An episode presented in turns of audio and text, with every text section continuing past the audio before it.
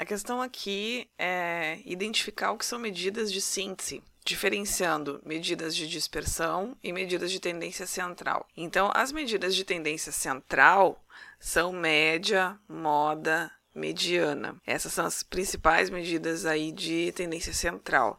As medidas de dispersão, que medem a variabilidade dos dados em torno da média, que está dentro das medidas de tendência central, elas são a variância, o coeficiente de variação e o desvio padrão. Então a gente tem outras medidas, mas essas são as principais. A gente pode considerar que a amplitude de intervalo é uma medida de variabilidade também.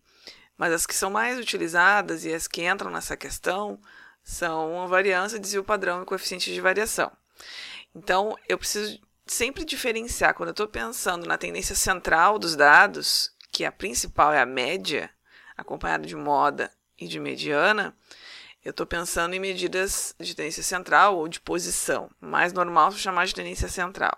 E dispersão, quando eu estou querendo medir a dispersão, a variabilidade desses dados em torno da média. Então, nessas alternativas, é, quando fala na letra A, variância, mediana e desvio padrão, mediana não pode ser, então letra A é errado, porque mediana é de tendência central. Na letra B, tem a moda, moda é tendência central, então também não pode ser essa. A gente está procurando só medidas de dispersão. Na letra C, moda e correlação. Estão erradas. Correlação não é medida de tendência central. Correlação, ela mede a associação entre duas variáveis, não tem nada a ver com medidas de síntese. Tá? As medidas de síntese, elas somente resumem os dados.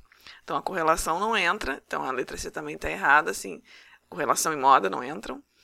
A letra D fala variância, desvio padrão, coeficiente angular. Bom, coeficiente angular isso está lá na matemática quando se estuda funções e não tem nada a ver com medidas de sim. Então, a letra E é que está correta, coeficiente de variação, que é a medida percentual da dispersão, percentualmente quanto que essa, esses elementos se desviam em relação à média, desvio padrão, e variância. Então, letra E correta.